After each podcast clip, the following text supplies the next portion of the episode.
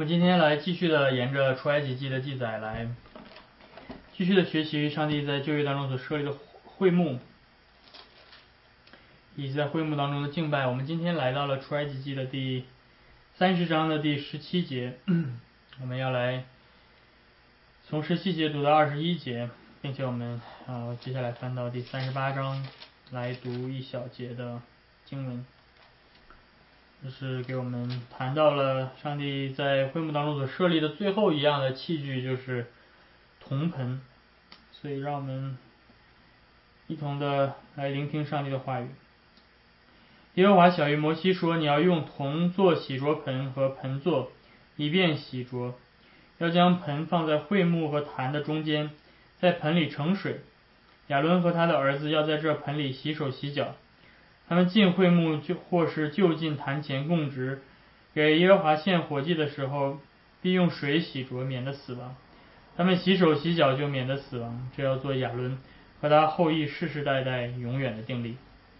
然后我们翻到第三十八章第八节，他用铜做洗濯盆和盆座，是用会幕门口伺候的妇人之镜镜子所做的。所以我们今天读上一个话语就到这儿。水是我们生活当中所必不可少的清洁剂。我们每天用水来洗食物、洗衣服、冲厕所、洗澡等等。在出埃及记的这里，上帝在他的圣所中设立了最后一样器具，是一个铜制的洗濯盆，放在会幕之外，在会幕和祭坛的中间。祭司每天要在这里洗手洗脚。这到底对我们来说今天有什么含义？这是我们。今天左一同要来看的这个洗濯盆所教导我们的真理，就是在上帝在基督里已经为我们设立了洁净我们罪的应许，我们要不断的回到基督的宝血的福音中寻求洁净。首先，我们还是要从旧约来看这个洗濯盆对于当时的以色列民到底有什么样的含义。然后接下来我们要来到新约来看耶稣基督是如何成就这些在旧约当中的影像和预表。所以我们要来看这。对我们今天的基督徒生活有什么样的教导？所以我们要一同的来简单的来看洗濯盆。首先在十七节开始，呃，上帝要求摩西说：“你要用铜做这个洗濯盆和盆座，以便洗濯。要将盆放在桧木和坛的中间，在这里面盛上水，并且祭司们要在这里面洗手和洗脚。”呃，关于洗的这个礼仪，当然不是我们第一次遇到。在呃这个二十九章的时候，我们看到亚伦和他的儿子们受职的时候，他们就需要受洗，呃，整个身体被水洗净。但是在这里面，上帝又要求了一个，除了受职的时候这种全身的洗之外，还有用洗濯盆洗手和脚。但是这个洗手和脚是在一定特殊的时候才是操作的，并不是他们想洗就洗，对吧？在二十节告诉我们什么时候他们需要洗手和脚。二十节说他们在进会幕或者就近坛前来供职的时候、献祭的时候，他们必须先用水来洗手和脚，免得他们死亡。可是为什么需要洗手跟脚呢？一个非常实际的原因就是手跟脚是。人身体当中最容易脏的地方，手我们都知道，每个人每天最常洗的部分就是洗手。一个正常的人每天要洗手大概十次左右，因为手是最容易沾染脏秽污污秽的地方。嗯，我们每天用手去触摸很多很多的东西，嗯，所以手是最容易脏的。那祭司更是如此，他们每天的工作就是要宰杀许多的动物。手上会沾上血，或者动物的内脏、体液等等，所以他们的手非常容易脏，因此他们必须用手来用水来洗手。那么为什么上帝说还要洗脚呢？我们并不是每天，呃，当然当然有的人可能每天洗很多次脚，对吧？呃，但是并不是所有的人每天今天都是洗脚，是因为我们今天有很多保护脚脏的这样的东西，我们穿袜子，我们穿鞋。所以我们的脚并不是赤裸在地地面上，所以脚并不是容易脏。但是要记得，在旧约在这个时期，整个会幕是设立在旷野当中，尘土飞扬的地方。另外，按照犹太人的记载，祭司在圣所当中，也就是在会幕里面，他们是光脚不穿鞋的。还记得在之前讲到祭司的衣着的时候，圣经并没有描述他们脚上到底要穿什么。如果说他们一直光着脚在地上走来走去，在这个旷野的地上，他们的脚很快就会变得很脏。所以上帝要求他们在进入会幕之前，要先洗干净自己的脏的脚，也就不足为奇了。所以在这一点上，孩子们，这就很像你们在外面玩泥巴之后，回到家里面，妈妈说让你们把鞋脱在外面。是一个道理。如果你们直接穿着沾满泥巴的鞋进入到屋里，妈妈就会很生气，因为屋子里面是干净的，而我们的手和鞋上是脏的，所以会把干净的房间弄脏。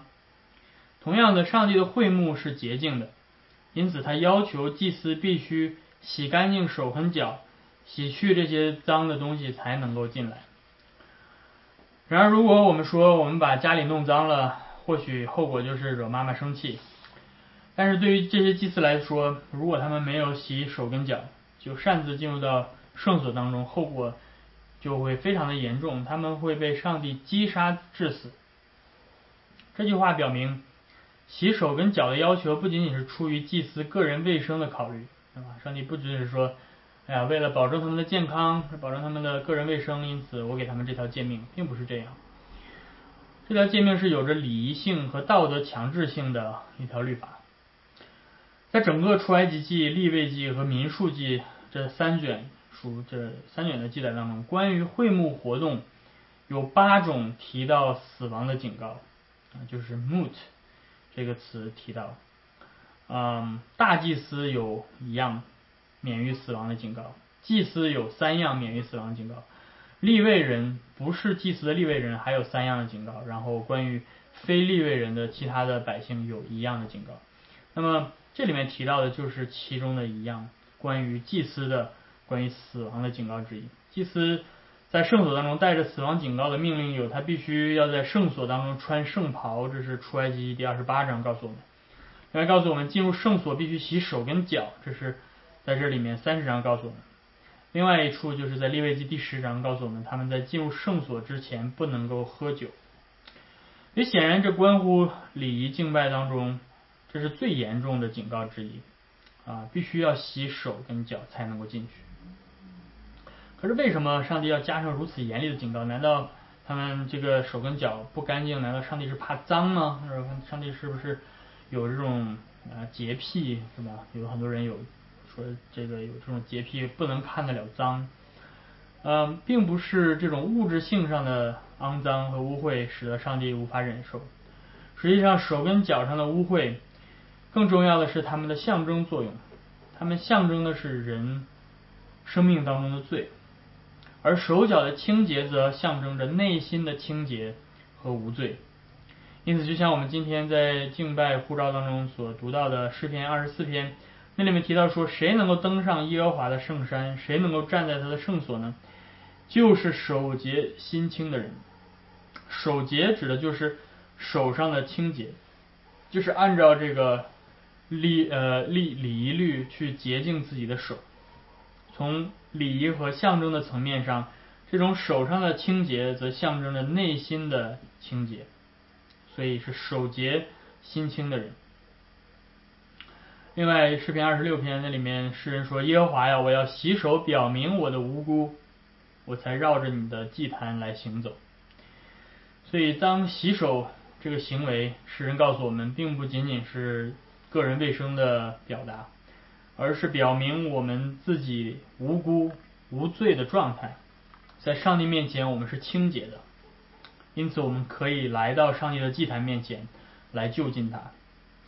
借着洗手跟洗脚的命令，上帝教导我们要认识上帝自己的纯洁，并且要意识到我们在上帝面前要保持保持谦卑，能够更加认识到我们自己的罪。如果说上帝已经命令祭司洗手和脚才能够进入到圣所，那么明确的违背这诫命的人，就显然没有敬畏耶和华的心，他并不在意上帝的命令，而这正是罪的体现。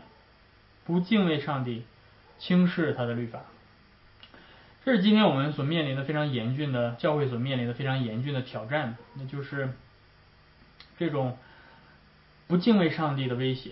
今天许多人嘴上说我是基督徒，我很爱主，但是 你从他的生命当中并不能够看到他真正的敬畏上帝。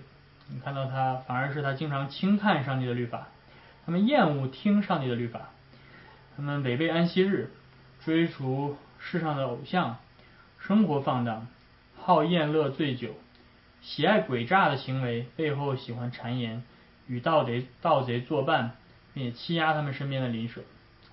那这样的行为下，他们还说他们是爱上帝，他们还说自己是基督徒。因此，弟兄姐妹们，我们需要非常的谨慎。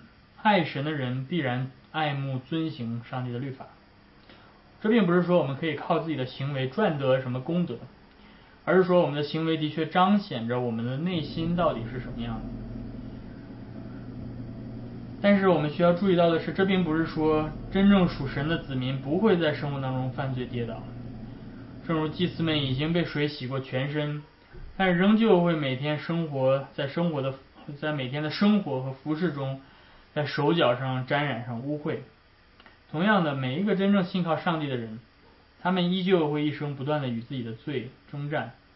然而，他们爱慕上帝的律法，渴望遵行他的话语，并且他们的犯罪并不是因为他们喜爱罪，而是因为他们依旧生活在软弱的罪身当中。因此，他们意识到他们需要不断的谦卑自己，不断的用上帝赐给他们恩典来洁净自己。这就是这个洗濯盆所表明的。那些已经被上帝的恩典洁净的罪人，依旧需要一生不断的洁净自己。因此，这就是我们接下来要看的。到新约，这洗濯盆所象征的这个属灵的真理，到底如何的在耶稣基督身上实现？我们知道，真正洁净我们的，并不是水，而是有耶稣基督的宝血。所以我们看到，在耶稣来到世上的时候，这是在这个地上有许多的人，他们被称为叫做法利赛人，他们是非常严格的遵行摩西律法，他们认为只要严格的遵行摩西律法，他们就能够带来上帝的国度，他们就能够呃成就上帝的义，并且能够获得永生。因此，呃，在马可福音第七章那里面记载了一个事件，当然在其他福音书里面也记载。就是有几个法利赛人从耶路撒冷来，来到耶稣那里聚集。他们看到耶稣的门徒用俗手加引号的这个俗手来吃饭，他们就非常的气愤。为什么？呃，这马可给我们解释了一下什么是俗手。俗手就是没有洗过的手。嗯，并且接下来他告诉我们说，法利赛人他们遵守着一些。规定，那就是他们出到外面回家吃饭之前一定会洗手，啊，从市集上来，他们需要洗呃洗澡洗浴，然后才去吃饭，嗯，当然你会觉得说，哎，这不挺好的吗？对吧？挺讲究个人卫生的，对吧？我们吃饭前也教导自己的孩子要洗手，嗯，但是他们这个洗手并不是出于个人啊卫生条件的关系，卫生的原因。而是出于对礼仪律的遵守的原因，因为他们把他们要把这个给祭司的这个要求放在所有的人身上。呃，法利赛人他们于是就指着耶稣的门徒说：“你的门徒们为什么不照着古人的遗传，还还在用俗手吃饭呢？”而耶稣这这个时候斥责他们说：“以赛亚指着你们这些假冒伪善人所说的预言是不错的。”正如经上说：“这百姓用嘴唇尊敬我，但是心却远离我。他们将人的吩咐当作上帝的道来教导人，所以拜我也是枉然。”耶稣说：“你们是离弃了上帝的诫命，去居守人的遗传。”耶稣告诉我们说什么意思？耶稣说：“上帝在律法当中并没有要求我们在吃饭之前一定要洗手。”啊，耶稣告诉我们说：“上帝的律法并没有把。”会幕当中的礼仪律扩大应用在所有的百姓身上，这条诫命是专门给在会堂呃在圣所当中供职的祭司用的，而这个诫命，他所教导我们的是我们不仅仅是要保持在礼仪性上、在身体上的洁净，我们更重要的是在上帝面前内心有内心当中的洁净。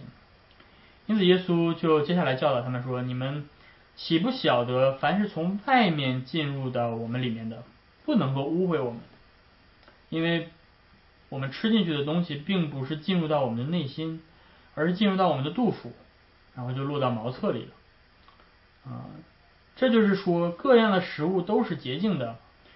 嗯，但是耶稣接下来告诉我们说，真正能够污秽一个人的，不是吃进去的东西。”而是从我们里面发出来的，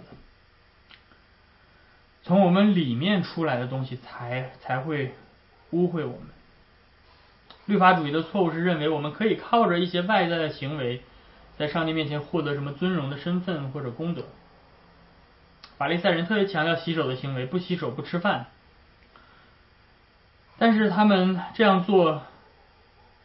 呃，并并没有去遵，并不是说他们要遵行上帝的律法，而是他们擅自越过上帝律法，又制定了一个新的律法。他们认为说，如果你没有洗手就去吃饭的话，那么你就是不洁净的，你就是次等的，你在上帝面前是污秽的。尽管上帝律法并没有这样要求，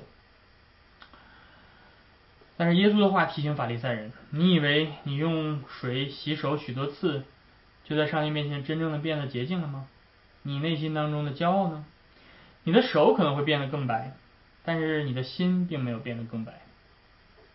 耶稣说：“或许你表面上比许多的人更圣洁，但是你的内心，也就是说，你从内心当中发出来的恶念、淫乱、偷窃、凶杀、奸淫、贪心、邪恶、诡诈、放荡、嫉妒、毁谤、骄傲、愚。”欲望，这一切的恶事，并不是你吃进去的，而是从你里面发出来的。这些东西，耶稣说，才能够污秽一个人。因此，耶稣接下来告诉这些法利赛人，他说：“我来，并不是要带领一群自以为意的法利赛人去打造一个人间天国。我来是要为那些真正意识到自己的污秽和罪恶的人。”为他们付上赎价，我来是为罪人舍命流血的。我来不是来寻求义人，而是来寻求罪人。我来不是来医治那些健康的人，自以为自己是健康的人。我来是来医治那些真正生病的人。因此，耶稣告诉我们，真正洁净我们的不是水，也不是我们对这个堕落世界所发出的易怒。而是基督的宝血，他的宝血洗净的不是我们身体的污秽，他的宝血洗净的也不是这个罪恶世界的一些罪恶的系统，他的宝血洗净的是我们的良心。因此，我们今天既然被基督的宝血洗净，就成为上帝君尊的祭司，能够在上帝天上的圣所侍奉他。然而，就像祭司们在就职的时候。已经被水洗过全身，但是在之后他们依旧需要这个洗濯盆，不断的每天洗手跟脚。同样的，今天被基督的宝血一次洁净之后的基督徒，那依旧一生要不断的洁净。其实这是一个反合性，就是当那些真正已经被洁净的人，他们才会更加的意识到自己的污秽。真正的基督徒会越来越发现自己的罪和不洁。而那些不敬畏上帝的人，犯罪却不觉得有什么羞愧；信徒则会被对罪变得更加的敏感。当我们看到这个世界上人们在性上犯罪，而他们反而不再受到谴责，反而引以为傲，他们把性上的犯罪、婚前的性行为、同性恋、变性等等当做是一种光荣的时候，但是我们却发现。我们自己内心也有许许多多的这种淫乱、这种私欲。当我们发现我们上网去浏览那些不该看的网站的时候，当你开始看到呃其他的在大街上走到那些穿着暴露的人，你的内心所所所拥有的那些的私欲，其实跟这个世界上表现出来的并没有两样。我们发现我们也是同样的不洁。当我们看到那些政客贪污腐败、收受贿赂的时候，我们也同样的看到我们自己的内心的贪婪。我们从公司顺手牵羊，我们去浪费其他的人给我们的资源，我们用自己的一些的职务之便为自己寻求便捷。我们看到了之后，我们也自己责备自己。当我们看到某一个国家或政党的领袖开始执行独裁强权的时候，限制言论自由等等的时候，但是我们也发现我们自己的强势，在教会里面我们会欺压我们的同工。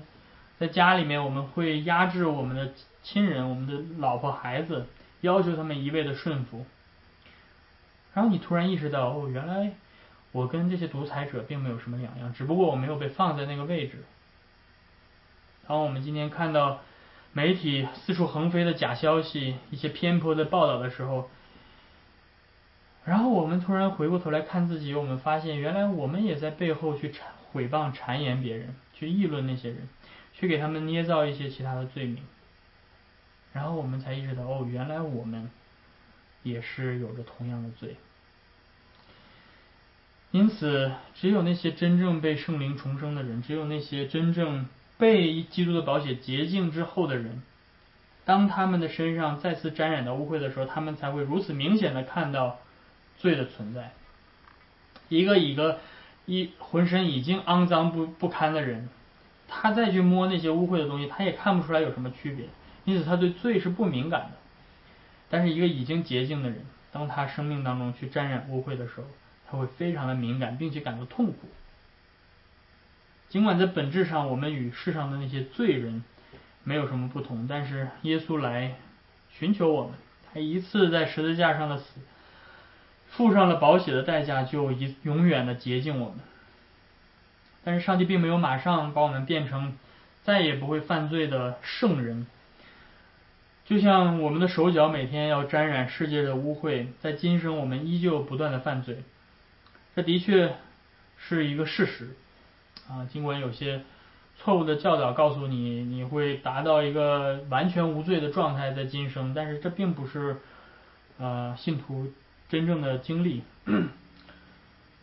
为什么上帝不把我们马上的脱离罪，依旧让我们在今生要继续犯罪呢？我们为什么没有办法现在就过一个得胜的生活呢？上帝要借着这件事情提醒我们，要让我们更深刻的认识到自己的罪和败坏，这样让我们在上帝面前保持谦卑。他要叫我们不要去过分的倚靠自己。但是同时，也让我们更加的盼望那个将来最终的拯救，就是我们将来有一天要身体得赎，我们将完全的摆脱罪的捆绑，并且永远的活在上帝光明的国度之中。这就是为什么上帝继续的把我们存留在这个罪身当中，让我们去经历失败、跌倒，让我们经历被罪胜过，让我们经历苦难。他都在不断的提醒着我们，我们在这个地上还没有得到完全，这个世界不是最终的目的地，我们将来那个新天新地才是我们要盼望的。因此，这洗濯盆不仅向以色列民教导他们要不断的洁净，他也教导着我们，今天我们要在基督里不断的洁净自己。这是我们要看的最后一点，这到底对于我们来说是什么含义？什么是在基督里不断的洁净？我们信主之后，我们受洗归入到耶稣基督里，但是我们现在还没有进入到新天新地，所以我们在这个区间的状态，我们已经受洗，我们已经离开了埃及，我们已经摆脱了过了那个红海，已经进入到。旷野当中，但是那个应许之地还没有到。我们现在处在这个旷野的这个状态，在这个状态下，我们应该如何面对自己的罪呢？其实这是历史历代的基督徒、历史历代的教会所思考的问题。我们并不是呃第一第一次遇到这个问题，在初代教会就有许许多多的思想的，在第二世纪就有人人们在思考受洗之后的基督徒该如何。面对自己还继续犯罪的行为，啊，比如说这个 Hermas，呃黑马牧牧人书里面，其实整很柔长的一个书卷，就是在解决的想要试图回答的问题，就是受洗之后再犯罪该怎么办？嗯，基督徒一直在思考这个问题，但是我们看到教会历史上有许多常见的一些错误的思想，比如说有的人认为受洗之后信徒就不应该再犯罪了，如果再犯罪他就没有办法啊再悔改啊，因此他们有一个非常严厉的这样的一个一个要求，就是受洗之后如果再犯罪就没有救恩，因此因着这种恐惧。有许多人就认为说，这个洗礼是只针对你之前犯的罪，所以我就要把洗礼一直推迟到最晚，一直推迟到我临死之前，我再去受洗。这样的话就可以保证这个洗礼把我一生所有的罪都洗净。历史上最有名的就是这个君士坦丁大帝，他受洗就是在他临死之前啊，因为他拥有这样，因为他的思想当中有这样的错误，认为洗礼只是针对之前的罪。啊，所以他在临死之前才受洗。那么，另外，啊，有一些人认为说，那这样不可以，对吧？洗礼还是很重要的，所以你还是要受洗。那那如果都是这样的话，教会里都是一帮不愿意受洗的人。啊，那怎么办呢？那洗礼之后的这些罪怎么办呢？洗礼之后的这些罪可以用再洗的方式来解决。所以这就是十六世纪的重洗派啊！如果你之前的信信信仰有错误犯罪了，对吧？怎么办？再洗一次。过了三年之后，你又觉得不对了，就再洗一次。嗯，可能你你一生可以能洗个五六次啊，直到你真正的完全的摆脱罪，或者是真正的信。但是这样的做法也是非常错误，不符合圣经的。那还有一些人认为。啊，像天主教，他们认为说洗洗礼之后你还犯罪的话，洗礼已经只能是一生一次的，那没有办法再重新受洗。那么你该怎么办？你该用其他的圣礼解决。而天主教给我们的就是忏悔礼，这样你就不断的再去忏悔，用忏悔的方式去解决你之后的罪。但是我们看到这些都并不是。符合圣经的啊，对对对我们的洗礼的这样的一个看法，也不是我们应该如何去对付罪的这样的一个真正的真正的方式。我们受洗之后，事实是我们依旧会犯罪，事实是我们依旧需要不断的洁净。但是我们到底靠什么来洁净？答案是依旧靠着耶稣基督的保险。因为耶稣基督的保险是永远有效的，我们没有办法把用过的日常生活当中用过的水再去用，因为比如说我们用这个水洗过一个脏的东西之后，这些脏的东西就在这个水里了，所以这个水就不再有洁净的功效了。你拿这个脏水去洗东西的话，它只会越洗越脏，所以我们要把这个脏水倒掉，再去换一个新的水。但是耶稣基督的宝血是永远不会失效的，因为它的洁净的效力是无限的。这并不是说我们用基督的宝血去再次洁净，并不是说我们需要不断的重新受洗，而是说我们需要不断的回到我们一生当中只是一次永远的那个洗礼，回到上帝在那个洗礼当中永远不失效的应许当中。因此，这就是。我们的呃比利时信条第三十四条里面所说的，比利时信条在三十四条里面说，我们相信任何真心寻求永生的人，应当只受洗一次，不必再重复，因为我们不能被生两次。这洗礼不仅在受洗时对我们有益，而是在我们一生当中都对我们有益。这就是路德所教导的，要回忆你的洗礼。回忆你的洗礼。今天我们已经把洗礼这个最重要的一个圣礼，把它淡忘了。今天教会也讲一些回忆，但是怎么样去激发你的信心？怎么样去面对你充满罪恶的基督徒生活？怎么样去寻找上帝赦罪的这样的确定性？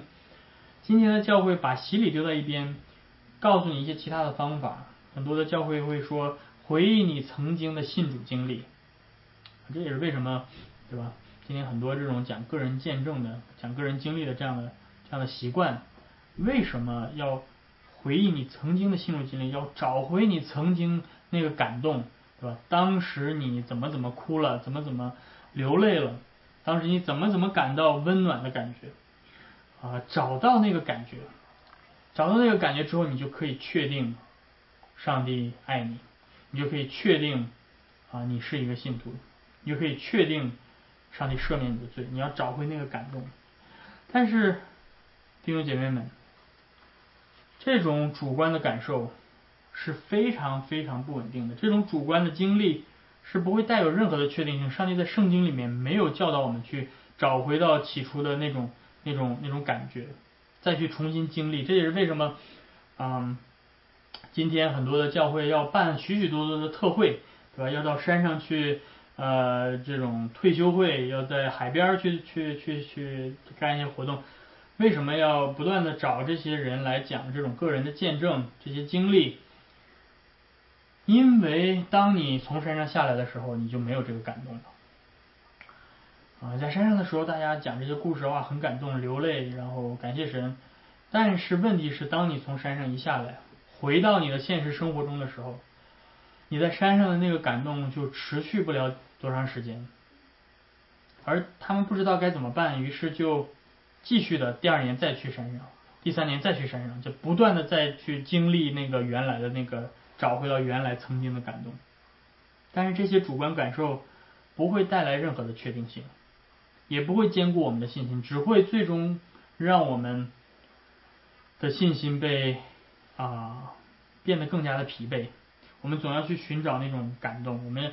我们要去不断的去经历那种那种兴奋感，但是路德告诉我们，不回忆什么？回忆你的洗礼。真正能够兼顾我们信心的，不是我们那些主观的经历，而是上帝客观的在在圣礼当中赐下应许的方式。上帝在哪儿客观的、有形的、可见的赐下他救赎的应许，就是在他的圣礼当中。而每一个基督徒一生第一次领受的圣礼，就是洗礼。没有任何的归信的经历感动可以超越这些客观的圣礼的行动，为我们提供强烈的确据。因为在圣礼当中，不是我们在向上帝保证我们的委身，而是上帝在向我们印证他的信使。因此，就像要里问答第六十九问里面所所说的，这洗礼怎样提醒？并且使你确定，看到这里的用词，洗礼怎样提醒你，并使你确定，基督在十字架上一次献祭使你得到益处呢？